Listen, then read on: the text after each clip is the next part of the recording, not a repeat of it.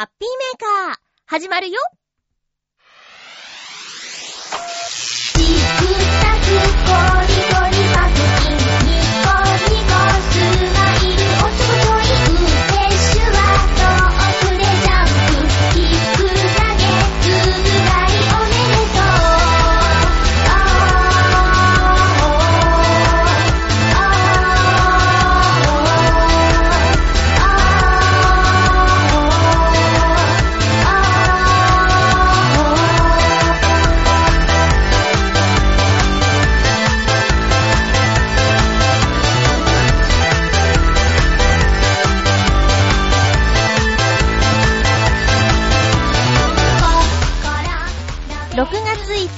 ゆちょのハッピーメーカー。この番組は、ハッピーな時間を一緒に過ごしましょうというコンセプトのもと、ちょあへよ .com のサポートでお届けしております。収録している月曜日、めっちゃくちゃ暑くて、もう夏みたいですね。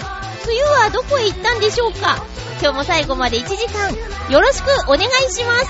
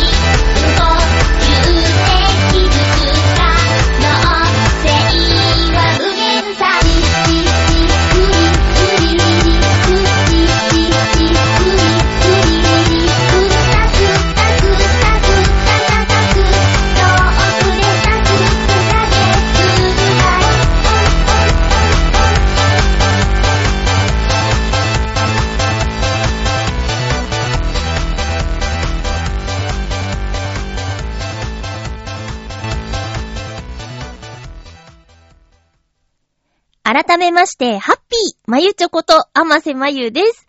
えー先週ちょっと調子悪いって言ってたんですけど、なんかね、引きずってるんですよね。なんかね、もう、万全に、体調バッチリですっていう感じに、まだならなくて、なんか特に、あの、喉がケンケンするって感じがまだあるんですよね。ただまあ、仕事はこの一週間にあったんですけど、その時は大丈夫っていうね、それプロ意識なんですかね。さっきちょっと梅雨、どこ行ったみたいな話してたんですけど、あのー暑くて、夏みたいな日差しで、もう、もう、しんどい。で夏が苦手なんでね、もうしんどいなって思ってたんですよ。そしたら、ちょっと今見てみたら、水曜日、雨の予想がありますね。あの、浦安関東。うん、雨は水曜日の予報。でもね、こう、週末土曜日の最高気温、予想最高気温が30度になってて、早いなと思って。で、まだ関東は梅雨入りしてないっていうことなんですよ。ただ、2017年のどうだったかっていうのを見てみると、えー、6月7日頃でしたっていうことで、で、平年も6月の8日ぐらいだから、まだ、えー、入ってなくても例年通りってことなんですかね。今回は四国や九州がすごく早かったっていうことだったみたいですよ。うん。だからまだ梅雨じゃなくてもおかしくないんだけど、気温が高すぎるのかなそういう、こう、梅雨のタイミングがおかしくなくてこんなに暑いってことは。いやもう困っちゃいますよね。夏なー、夏いつも、毎年ね、だいたい9月、10月、中旬以降ぐらいまで暑いじゃないですか。もう元気なくなるもん。全然何もできなくなっちゃうからね。で、エアコンあんまりつけない方がいいなんていうのも思ってるタイプなので、ね、つけないでしょ？で、つけ、でもつけないと何もできないから、結果つけるでしょ？もう寝、寝られないからね。寝るときはつけちゃいますよ。ま、まだつけてないけどね。うん。今年はあの、エアコン清掃を業者さんに頼もうかなと思って今何件か調べてるんですけど、あれ皆さん毎年やってるんですか？なんか、最近テレビで、こうエアコンの中にはいろいろとちょっと良くないものが溜まりがちみたいなんで、ちゃんと掃除した方がいいって自分でやるよりも業者さんにお願いした方がいいんだなんてね、自分でやっちゃうと壊れちゃうこともあるから業者さんにお願いしましょうみたいなのテレビで何個か見て、そうかと思って。で、調べたらね、1台1万円が相場みたいですね。で、早割とかなんとかキャンペーン2台あれば、どうのこうのみたいなやつで、まあまあ、1台1万円ぐらいっていう計算で行った方がいいみたい。で、もしね、そのエアコンを業者さんの掃除頼まないで使って、体を悪くした場合の病院通うこと考えたら、1万円払った方がいいなとは思う。あと、自分でシューってやっちゃって壊しちゃった時の、じゃあ改めてエアコン本体を買うっていうことを考えた時、そりゃもうお願いした方がいいでしょうというふうに思った。で、もう、部屋の中に入ってきてもらって、エアコンの設置してある部屋で作業するわけじゃないですか。片付けなきゃっていうのもね、同時に思いました。うちはあの、リビングと寝室に1台ずつあるから、まあ、せっかくやるならね、両方やってもらいたいからっていう風になると、全体的になんとかしなきゃいけないってことでしょ。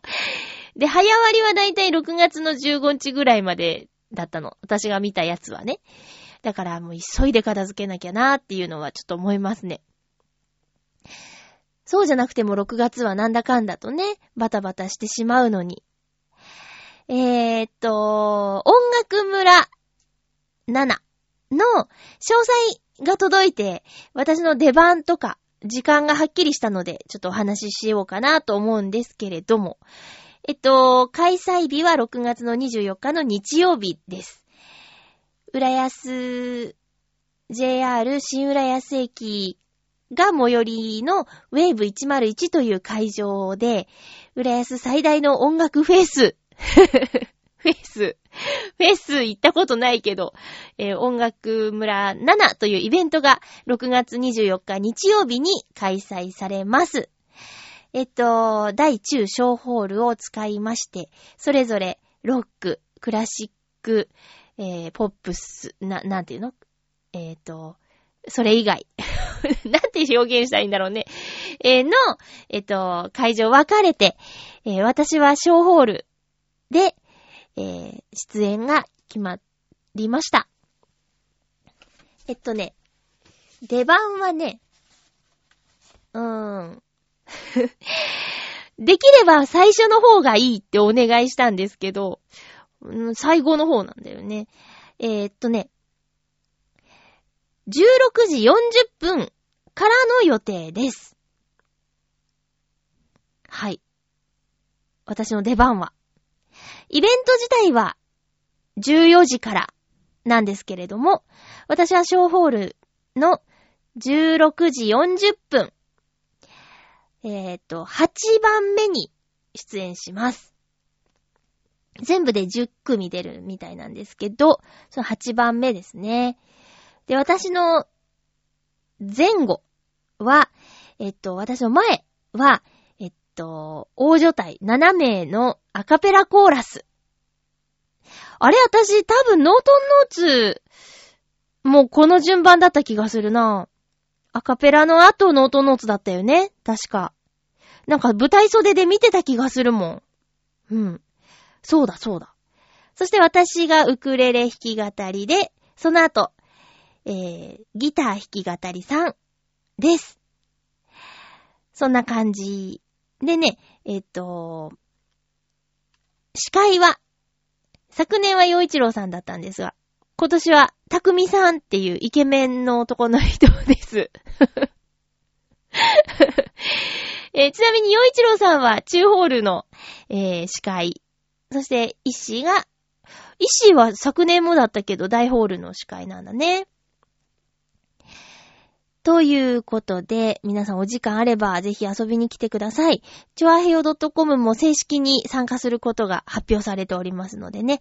えっと、何するのってことなんですけど、チョアヘヨ .com さんは、出演者さんをブースに招いて、えー、どんな活動してるのかとか、なんか感想を聞いたりとかっていう、出演者さんトークを、ロビーの方でしています。で、私もこちらの、あのー、お手伝いの方でね、会場うろうろしてると思いますので、えっ、と、ぜひ、入場無料なので、ぜひぜひ遊びに来てください。よろしくお願いします。私できれば今回は、あの、楽譜見ないで、アンプしたいなって思って今練習してるんですけど、正直怖いですね。カンニングするかも。ねわかんなくなって歌えなくなるよりはカンニングした方がいいかなってちょっと思ってて。でも、がっつり譜面台立てるのは避けたいからどうやってカンニングしようかなっていうところなんですけどね。えーと、もうなんだかんだ今月だから、あと2、3週間しかないもんね。頑張らなくちゃ。よろしくお願いします。はい。浦安音楽村の出番が決まったよーというお話でした。えーと、週末は、あの、ガムボールのイベントがありましたね、渋谷で。で、我らが妹、ゆっこちゃんが、えー、ガムボールの妹、アナイス役で出演しているこの番組なんですけど、ゆこちゃん、初イベント、初司会ということでね、応援に行って、来ませんでした すごい行きたかったの。でも、LINE したんです。行っていいかなって。そしたらね、あのいや、知ってる人がいると、ちょっと、ちょっとなんか、甘えちゃうって書き方してたかな？なんか、してた、するから、あの、応援だけお願いっていう返事もらって、いや、私もね、その、サプライズ的に会場に行ってしまおうかとも思ったんだけど、ちょっとなんか、恥ずかしいとか照れるかなとか、まあ、プロだからね、集中してやるとは思うんだけど、いや、私あのー、東京ゲームショー、2003年の 東京ゲームショーに出させてもらった時にね、当時一緒にハッピーメーカーやっていたコッコちゃんとクミちゃんっていうね、女の子と男の子がいたんですよ。で、もちろんそういうのに出るっていう話はしていて、で、でも行くとか行かないとか何も聞いてなかったんだけど、あの、メインステージで歌った後、ブース、ハドソンブースの方のトークショーの時に、発見してしまったんですよ。あれ？いる？いるぞって。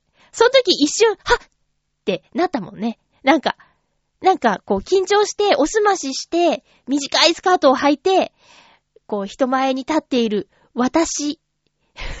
な、なんだろう。いつもなんかマックで打ち合わせして、ラジオで喋ってた我々。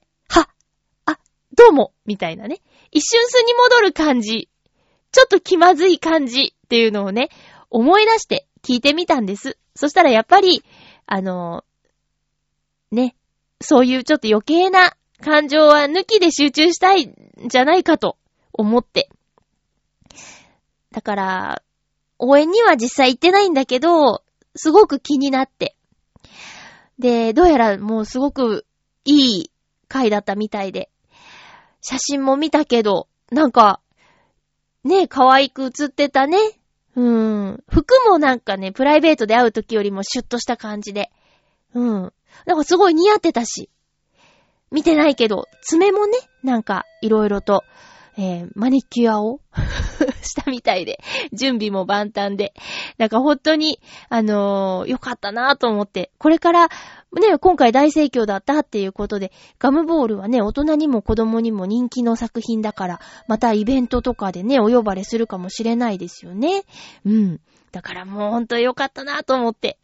今度会った時に色々とお話聞いてみたいなと思うんですけども、ちょっとね、こう検索とかしてみたの。ガムボール、イベントとか、あ、ナイスとかってやったらもうみんななんか褒めてて。いや、モネタも嬉しくて。よかったよかったと思ってね。うん。そう。で、なんかね、話忘れてたんだ、先週。こう、ゆっこちゃんと会った時の話をまた今度しますって言ってたんだけど、えっと、先週、先々週、その前か。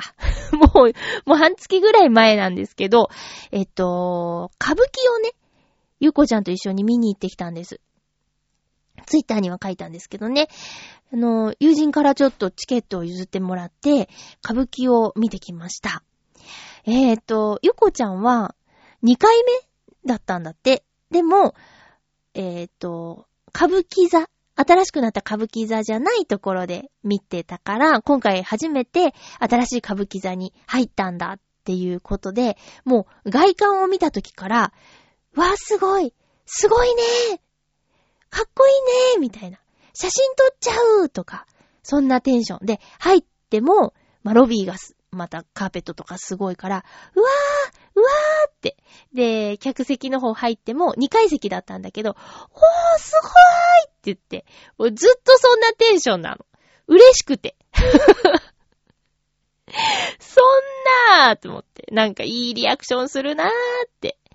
連れてきてよかったなーと思って。で、そう、チケット2枚もらってて、どうしようって、急だし誰か行けるかなーって思って、最初に声をかけたのゆっこちゃんだったんだけど、もうほんとゆっこちゃんを誘ってよかったと思いました。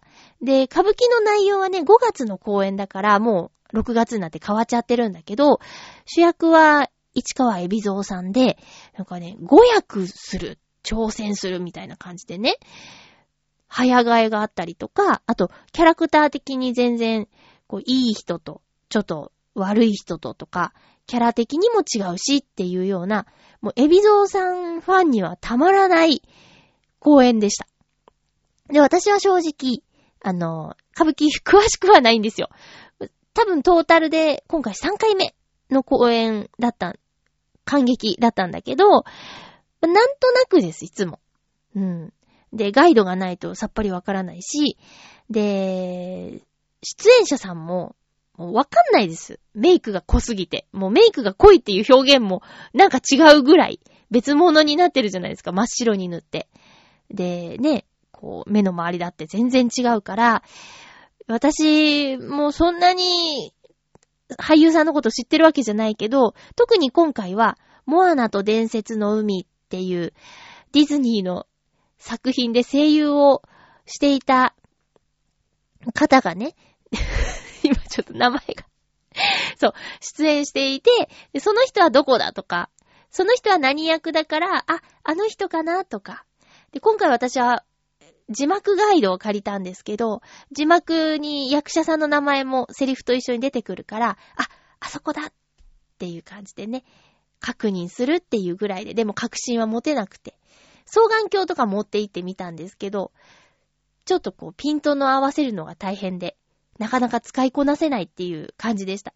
ただ、お話的にはわかりやすくて、エビゾーさんが最初に、本編が始まる前に、こう、何にもこう、衣装つけない状態、エビゾーさんの姿で、あの、前工場してくれるんですよ。このお話は、こういう、こう、こういうお話でして、見どころはここでございます、みたいなのを、ちょっとユーモアを交えながら解説してくれてから始まったので、わかりやすかったです。うん。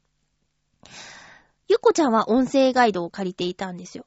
で、初めての時は何もそういうのを借りずに見たら、さっぱりわからなかったっていうことでね、今回ちょっとガイドを借りてみようって挑戦してみたみたいなんですけど、うん、よかったです。音声ガイドと字幕ガイドのどうだったどうだったっていう話もできたし、歌舞伎に詳しいお友達からの紹介で行ったんだけど、まあでも、わからないなりにも、そういう空気に触れるっていう時間はあってもいいのかなっていうふうに思って、私もあの、機会があれば、声をかけてもらえた時には行くようにはしてるんですけどね。きっと、その会場、もうま、ほぼ満席、まあ、満席ですね。満席だったんだけど、会場にいる中のどれくらいの人が、こう、分かって見ているのかって言ったら、ちょっとほっとするぐらいだと思います。半分ぐらいはちょっと呼ばれたから来ましたみたいな。行ってみようかなと思ってきたとか、エビゾーさん見に来ましたみたいなね、人が多いと思うんですよ。あ、思い出した。マウイの人は、尾上松屋さん。こう、アクセントは不安ですけど、松屋さんなのかな？松屋さん。尾上松屋さん。っていう方もね、出ていて、知っている人だと思ってね。そう、だから舞台を見るっていうのは、別に歌舞伎に限らず、有名なとこで行ったら劇団四季とかでもいいと思うんですけど、私は子供の頃に、うん、子供劇場っていうね、今で言うと何なんだろうな。月に一度、お芝居やミュージカルを見るっていう会に親が入っててくれたんですよ。子供劇場ってね。あれ2ヶ月に1回かな ?1 ヶ月に1回かな？まあ、とにかく、その、演目はこっちで選択はできないんだけど、子供劇場で来月は何々ですみたいな感じで、会費を毎月払って見に行くっていう会に入ってて、多分そういうなんて声優さんとかね、歌が、歌に興味を持ってしまったのも、そういうののせいだと 思うんだけどね。お母さんがそういう子供劇場に入れててくれたから、お芝居とかに興味を持ってしまったっていうのはあると思いますよ。うん。で、そういうのに参加していたから、劇場での振る舞い子供だったけど、本番が始まったら静かにしなきゃいけないんだとか、2時間ほどじっとしてなきゃいけないっていう忍耐力やマナーみたいなやつは、その子供劇場で教わったかなって、あと、こう、お芝居を見るっていう、こう、生の舞台っていうののいいところっていうのも、その子供劇場で知ったかなって、今そういうのあるんですかね？もしあるんだとしたらお子さんをそういうのに通わせてあげるっていうのもいいんじゃないかなって思うんですけどね。私はすごくいい時間を過ごさせてもらいましたよ。うん。それで、えっ、ー、と、歌舞伎。歌舞伎は、またね、機会があれば行きたいなと思います。今回、初めて幕の内弁当を食べましたよ、幕間に。なんか今まで過去2回は、お弁当が売り切れてて、食べなかったんですけど、でも今回はなんかね、こう、ゆこちゃんの判断でいいタイミングでお弁当を変えたんですよ。待ち合わせ場所がそういうゾーンだったんで、あ、お弁当あるって買って置いといた。なんかね、不思議な感じだった。普通劇場って客席で食べちゃダメなとこ多いんですけど、まあ、ロビーで食べてくださいとか、そういうとこが多いんだけど、普通にお弁当をね、むしゃむしゃ食べるからね、すごい匂いさせながら 周りもみんな食べるから、なんかもういろんな匂いがね、漂ってくるんですよ。すごいよ、あの空間。ね。あと、そう、前工場の時に、エビゾーさんが、まあ、長いお話でございますので、お茶菓子でもつまみながら、ごゆるりと、ごゆるりと、みたいな 言ってたもん。え、食べながら、を進めるんだと思ってね。それもちょっと面白いなーって思いました。で、私たちの席は普通のね、椅子だけの席なんだけど、歌舞伎座は、こう、左右に、桟敷席って言うんですかね。なんか、靴を脱いで、上がる席があって、そこは、テーブルがついてるんですよ。だから、お弁当も食べやすそうだったな。ただ、正面じゃなくて、横から見る席だけど、きっと、普通の座席よりお高いんでしょ？不思議ね。見え方は、それは横からより正面からのがいいんじゃないかななんて思うんですけどね。そんな感じ。皆さんは歌舞伎とか見に行ったことあります？日本の。一応ね、伝統芸能ということで、一度ぐらいは見に行ってみてはいかがでしょうか？私あの、いろいろね、今問題の方ばっかり報道されちゃってますけど、お相撲は一度ね、見に行ってみたいなと思いますよ。どんななんだろうって。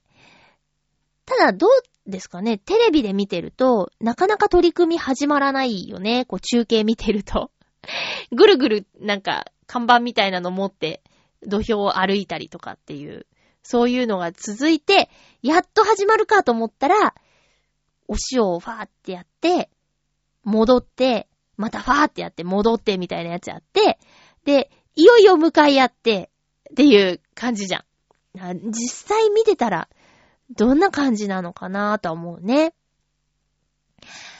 ということで、えーと、いろいろお話ししました。あ、もう一個ちょっと忘れないうちに言っとこうかな。イマジネーションライブが、えー、6月の16日に配布しようと思っているので、えーと、6月15日締め切りで、懸命にウクレレライブ聞きますと書いて送ってきてください。宛先はこのハッピーメーカーのあメール、個人メール宛て、ハピーメドットメールアットマーク gmail.com までよろしくお願いします。ね。音楽村もあるし、イマジネーションライブもあるし、ちょっと、詰まってきましたけど、頑張ろうと思います。あの、先週からちょっと体調悪くて、喉が変なんでね、全然取れてないんですけど、そんなこんなでちょっと、ちょっと、やっぱ、思い通りに声が出ないっていうのは、ストレスではあるんですけどね。えー今はとにかく、このイマジネーションライブと音楽村に向けて、通常モードにはしていきたいなぁと思います。この喉をね。なんか調子悪いんだよなということで、今回はね、ふつおたを2通いただいてるのでご紹介したいと思います。ハッピーネーム、青のインプレッサさん、ありがとうございます。まゆっちょさん、ハッピーでございます。ハッピーでございます。先週はお誕生日おめでとうございます。ありがとうございます。うっかりミスしてしまい、すいません。いえいえ。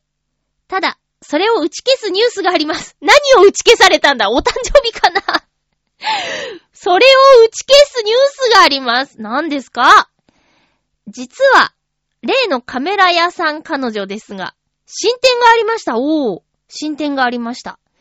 なんと、僕のことを知っていたらしく、これで一歩進めたかなと思っております。次は何をしていいかわかりませんな。いい報告ができるまで頑張ります。ということでありがとうございます。知ってるんでしょ？だって同級生だったんでしょ？同級生だった知ってるでしょ？ええはい。まあ、次は何をしていいかって、そうですよね。うーん。うーん。そうなんだよな。私が、その、店員さんを好きになってしまった経験がないから、どうなんだ？あでもね、最近なんか聞いたよ。コンビニ。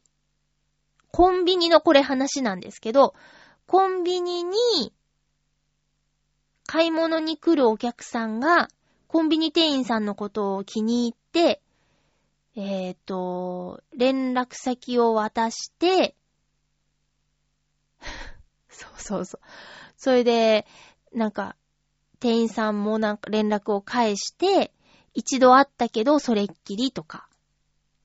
だからまあ、次は、そうなんじゃない？連絡先を渡す、じゃない？知ってる人同士だし、同級生なんだから、そんな問題にはならないよ。ただ、連絡先を渡した後は、もう、連絡がなかったら諦めるしかないね。なんで連絡くれないんだっていうことは言っちゃダメ。だし、態度も出しちゃダメ。だし、相手の、もう交換したとして、自分は連絡するのにあっちから連絡がないことに怒ってもダメですよ。もうこれね、これは、ある意味、もう、丸か×かが分かれる行動です。知り合いでした。じゃあ、どうも、こんにちはぐらい会話ができる間柄になった。じゃあ、その次は連絡先を渡すですよ。うん。そう。で、連絡先を渡した結果、相手のリアクションがなければ、それで終わりです。そう、終わり。で、もし連絡があったらまたその先、次はどうしようってなるんだけど、それでも連絡先渡しますかっていうことだよね。今、今、この、なんでもない感じ。現像、写真を現像に行ったらその子がいて、よかった、あの子の担当の日で嬉しいなって思えるその幸せを取るか、行動を起こして終わってしまう可能性のある行動を起こしてしまうかっていうのは、運命の分かれ道だと思いますね。だから次に何をしたらいいかわからないの答えは、連絡先を渡すか渡さないか。です。これはね、多分、多くの人がそういう答えをするような気がする。知り合いでした。で、その次どうしたらいいかわからないよって言われたら、そうなんじゃない？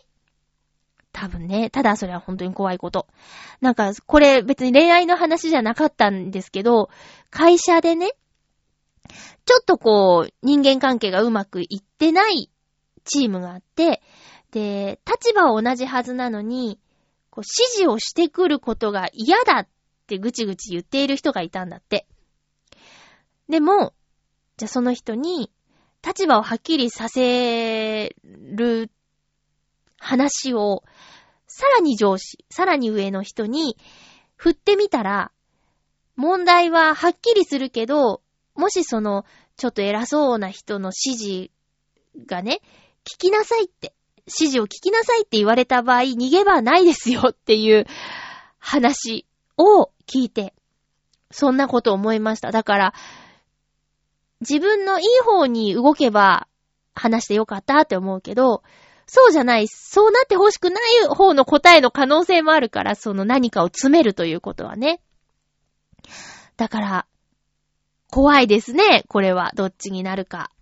怖いことですよ、本当に。もうね、恋愛怖いですね。穏やかでいたいよね。なんか幸せって、嬉しいな、楽しいなって。そういうのがいいけどね。なんでやねーんってなりたくないよね。えー、青のインプレッサさんありがとうございます。そう、お誕生日をね、先週、迎えて39歳になったんですけど、あのー、最近入った新人の女の子、30歳の子と、ちょっと、あのー、話す時間があったんです。帰り道一緒で。他の人もいたんだけどね。その時に、あの、30歳、あ、暑くてしんどいみたいな話したら、まだ若いじゃないのって60を超えた女性がね、その新人の人に言って、いやでも私30ですよって言ったの。で、あ、30なんだって私言って。そしたら、その新人の女の子が、え、アマシさんっていくつなんですかって聞かれたから、え、9個違うよって言ったの。そしたらその子すごく困った顔して、ん？どっちにですか？って聞かれて、いやいやいやいや、9個違うって言ったよねって。で、どっちにって上か下かってことだと思うんだけど、下じゃないじゃん、絶対。21なわけないやんって言ったの。39だよって、先週39になったよって言ったら、嘘だって言うの。で、いやいや、39です。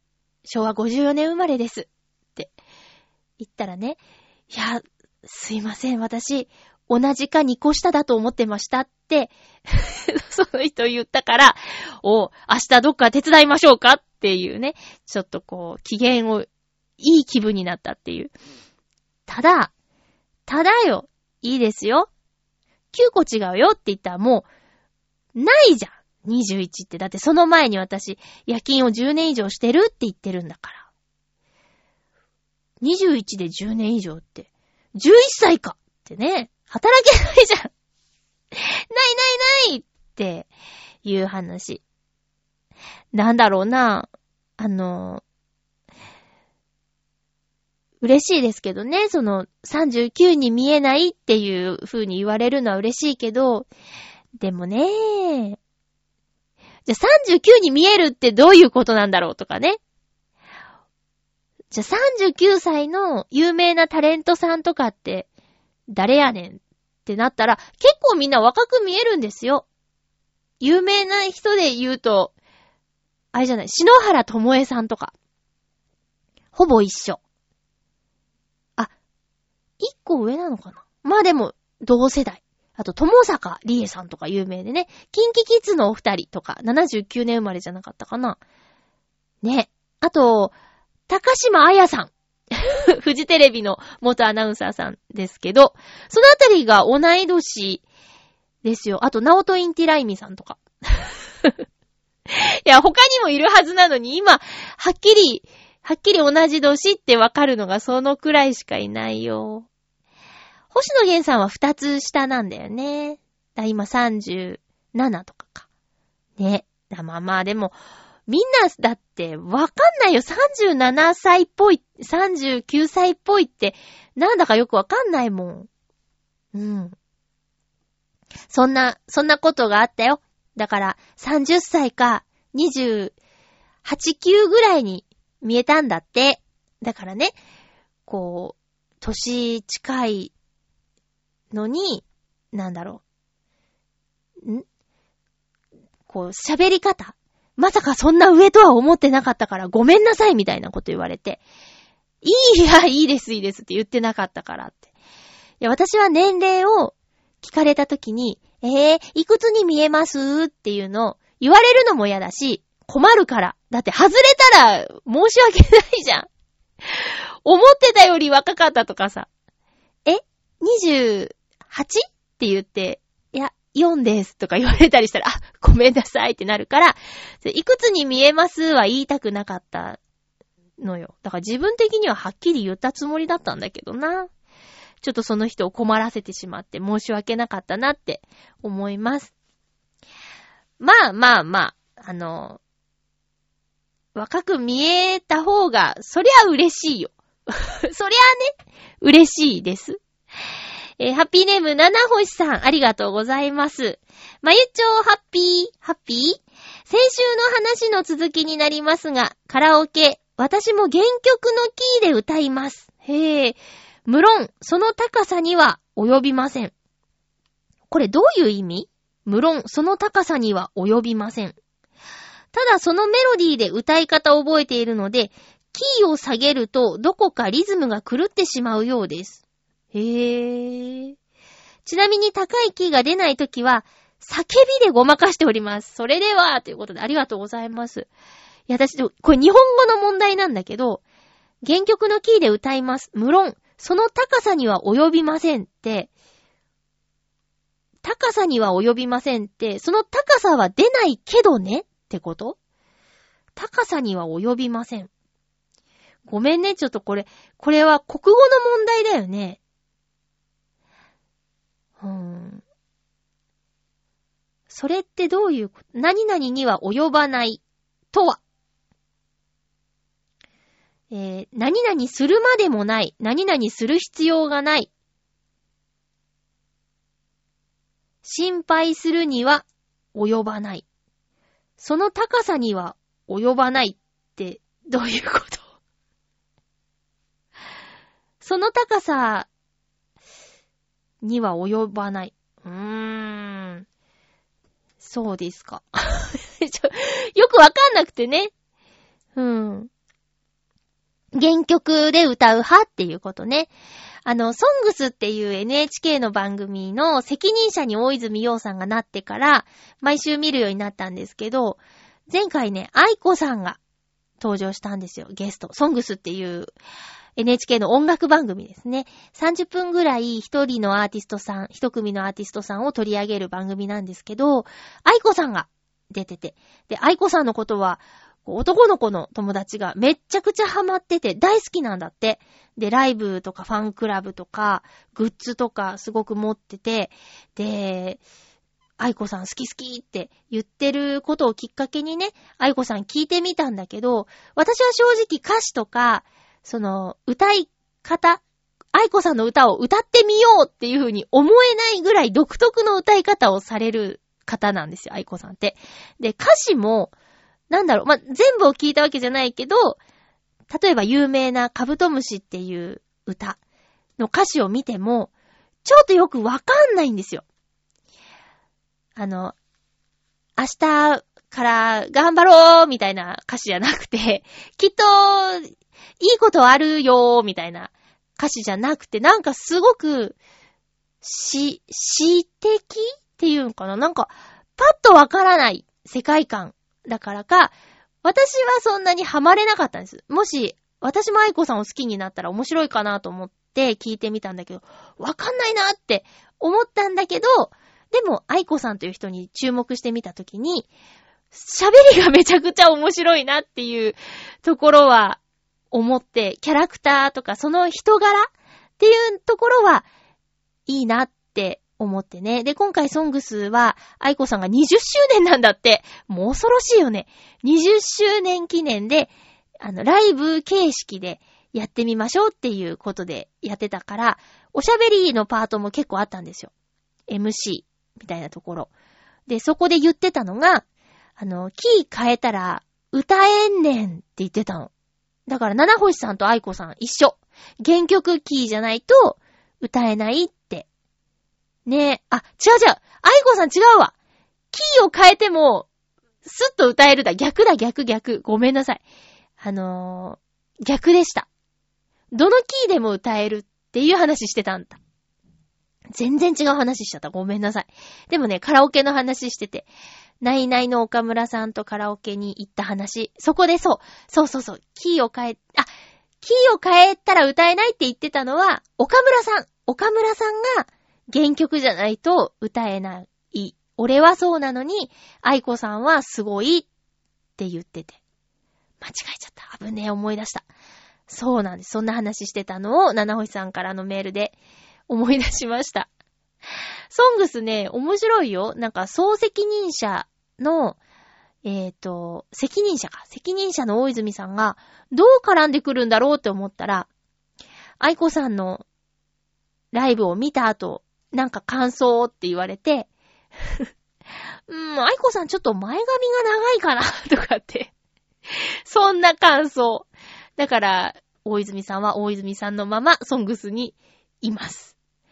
もしよかったらね、また、毎週土曜かな？土曜日の夜やってるんですけど、見てみてください。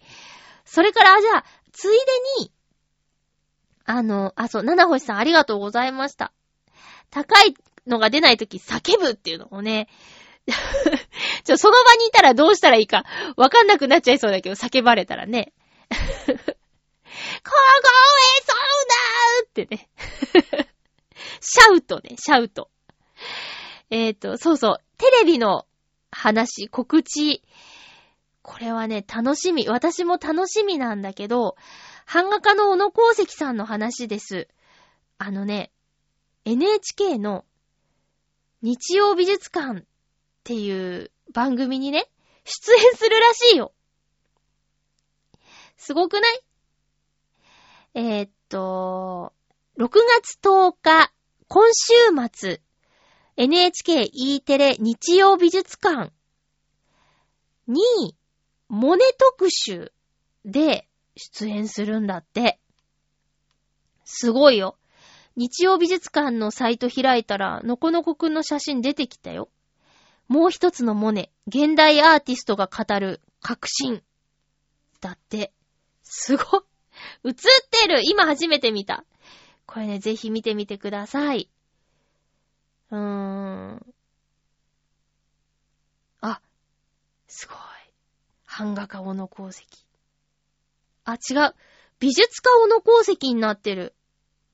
画家小玉さん、美術家小野功石、版画家湯浅さんって。え？小野功石版画家じゃないのか？なんだろう？どんな風に話進んでいくんだろうね。気になりますね。6月10日午前9時。これスーパーヒーロータイムと被ってないですか？大丈夫かな？いやー、あ、あのね、これ話したかな？あの、韓流ドラマにハマってる友達、これ男の子で韓流ドラマハマってるお友達いるんですけど、こう、朝の8時15分、ちょうど、これ計算なのかな？朝ドラが終わったタイミングから始まる、朝ドラ韓流プレミアムっていう時間帯があるんですよ。で、そこで、やってるドラマ、私も今回のトッケビっていうのめちゃくちゃハマってしまいまして。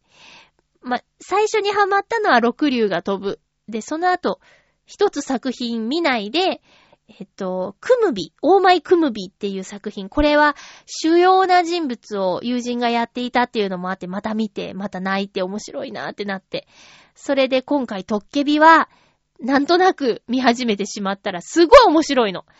もうね、世界は現代なんだけど、えっ、ー、と、死ぬに死ねない900何歳の昔の戦う人が主役、トッケビっていう役で、で、そして死神っていう役があって、で、トッケビに仕える、代々、トッケビに仕えるということがお仕事の、えー、代々、それで生きてきた一族の現在のトッケビのお供の人がいて、で、トッケビの命を終わらせる力を持っている少女っていうのが女子高生でいて、っていうのが主要なメンバーなんだけど、いやもうね、これおかしいでしょっていうぐらいみんなイケメンなんですよ。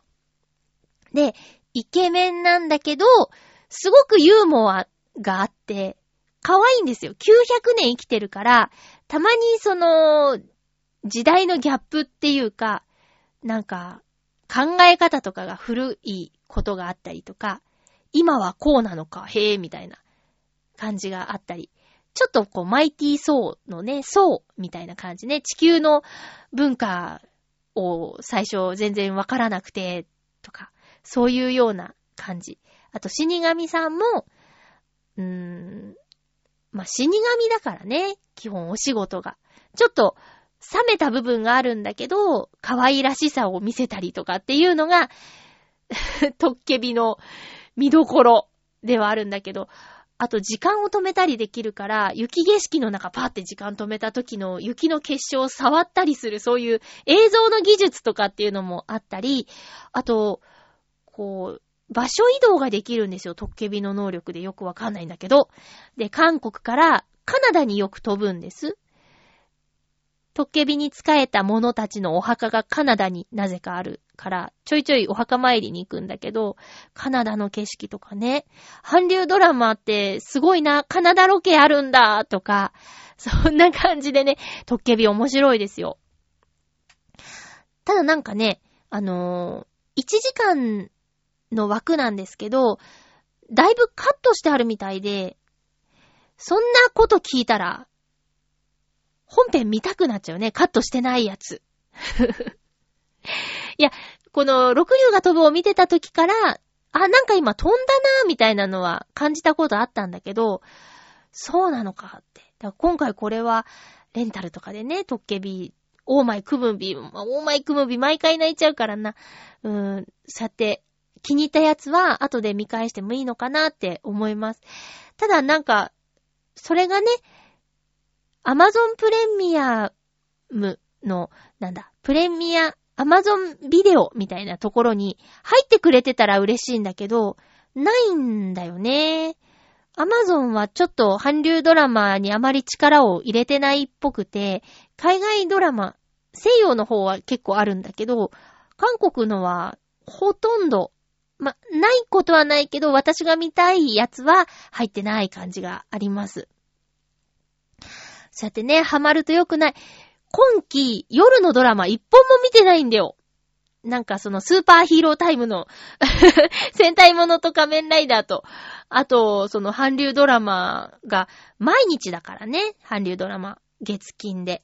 あとは、ラジオを聞かなきゃいけない、聞かなきゃいけないっていうのも変だけど、聞きたいから、ちょっと夜のドラマまで手が出せなくて、でも一応毎週録画で自動継続になっちゃってた2本のドラマはなんか撮れてるんだけど、なんだっけ、あの、ブラックペアンと、あと、なんだっけな、ブラックペアンか。あとはね、2話ぐらいまで見て見るのやめちゃったやつが、勝手にもう撮る、撮られてて、でも見ないで消してるやつとかがあったりとかするし、あと朝ドラ全然見れてないとかね。もう、カルチャーが押し寄せてくるよーって、アフターシックスジャンクション聞いてても、こう読みたい本とか、漫画とか、映画とか、音楽とかもどんどんどんどんどんどんどんどん溜まっていっちゃってね。で、その中でもあの、アフターシックスジャンクションで割と初期1周目に紹介されてた漫画、30マリコっていう作品があるんですよ。30マリコ。これがね、80歳のおばあちゃんが主役なんですけど、漫画喫茶に1から4巻まであって、5、6って出てたみたいで、で、本屋さんで続き気になってね、買おうかなとも思ったんだけど、5、6だけ持ってても人に貸せないしなと思って、1から6、うーん、でも1から4読んだしなとかって思ってたら、よく行く漫画喫茶に、よく行く漫画喫茶というかダーツしに行くところに漫画喫茶もあるんだけど、そこに56が入ってて、5まで読みました。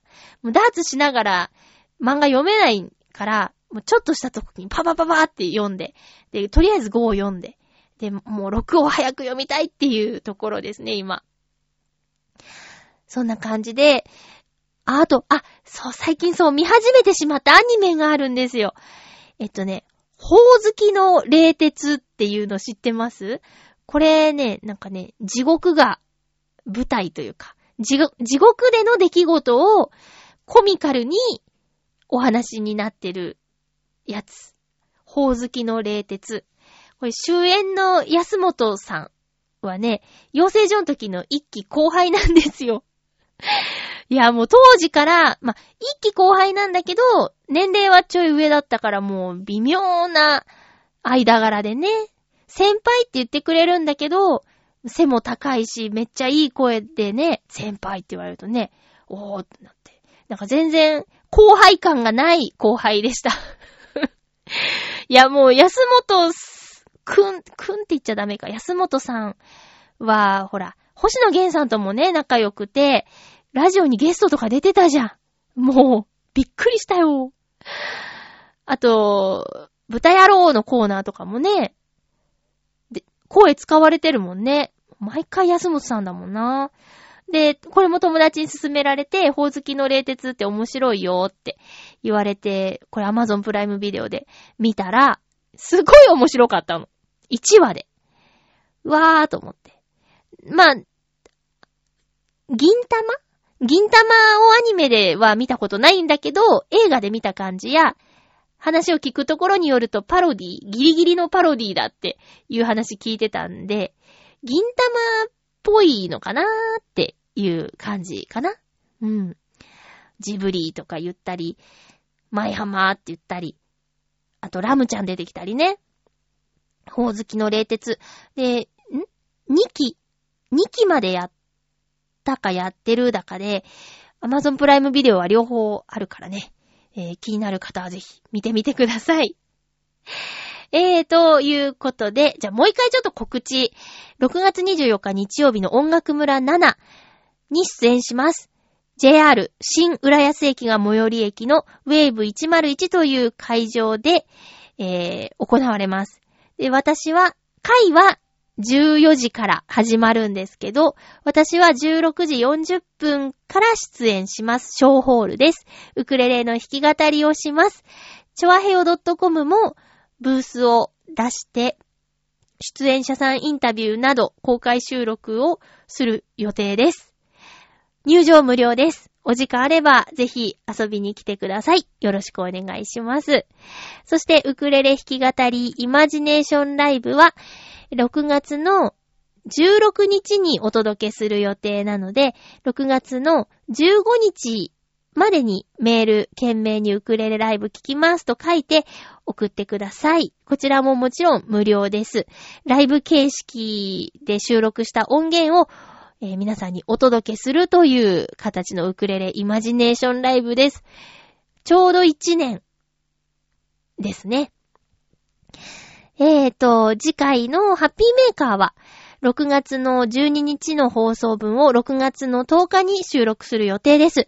えー、早まったりすることがたまにあるので、えー、お便りを読んでくれなきゃ、やだやだという方はお早めに送ってください。よろしくお願いします。あー、先週ね、あのー、四国までバイクで一旦友達がいるって話をしたと思うんですけど、そのお友達からお土産をもらいまして、なんか、いろいろなね、その土地のお菓子を詰め合わせでもらいました。あとは、旅の土産話ももらいました。いや、なんか、バイクに乗る人はフットワーク軽くていいなっって思うよって言ったら結構大変なんだよっていう話。維持とか整備とか。あとやっぱりなんと言っても生身で乗るんでね、えー安全面とかも結構大変なんだっていうお話をしてくれたんですけど、あとは、えー道後温泉が一部建て替えられるから、その前に行きたかったっていうことなんだけど、混んでたって聞いたら、やっぱ混んでたって、週末も絡んでたからね。うん。でも行ってよかったって言ってたよ。雨に降られたのは出発する時だけだって。この千葉から兵庫ぐらいまでずっと雨だったみたいなんだけど、それ以降はいい天気の中走れたんだって。いや、どんな感じかな一人じゃん？でもバイクに乗るときって音楽とか聴いちゃダメなんじゃない？なんか危ないんじゃないかななんか、だって自転車だってダメだって言うじゃん。音楽聴きながら乗ったらね。バイクもそうなのかな？じゃあ、何も音のない中、このエンジン音を聞きながら、何時間？バスで岡山まで8時間とかで、8、9とか8時間なんかもっとじゃん。四国って言ったら。その間ずーっとブーンって言って。いや、どんな感じなんだろう。なんかいろんなこと考えちゃいそうだな、私。そうやってね、こう、自分のできないことを、えー経験した人から話を聞いていろいろ想像するのも楽しいです。お送りしてきました、ハッピーメーカー。そろそろお別れのお時間です。ちょっとね、調子がいまいちで、なんか、今年大吉だったのになーなんてね、思うんですけど、風邪をひきやすくなってる嫌な感じ。えー、声の仕事に支障が出ないように直していきたいなと思います。ラジオをね、もし聞きにくい感じがあったら申し訳なかったです。また来週、ハッピーな時間を一緒に過ごしましょう。日曜美術館、見てねまゆちょこと、あませまゆでした。ハッピー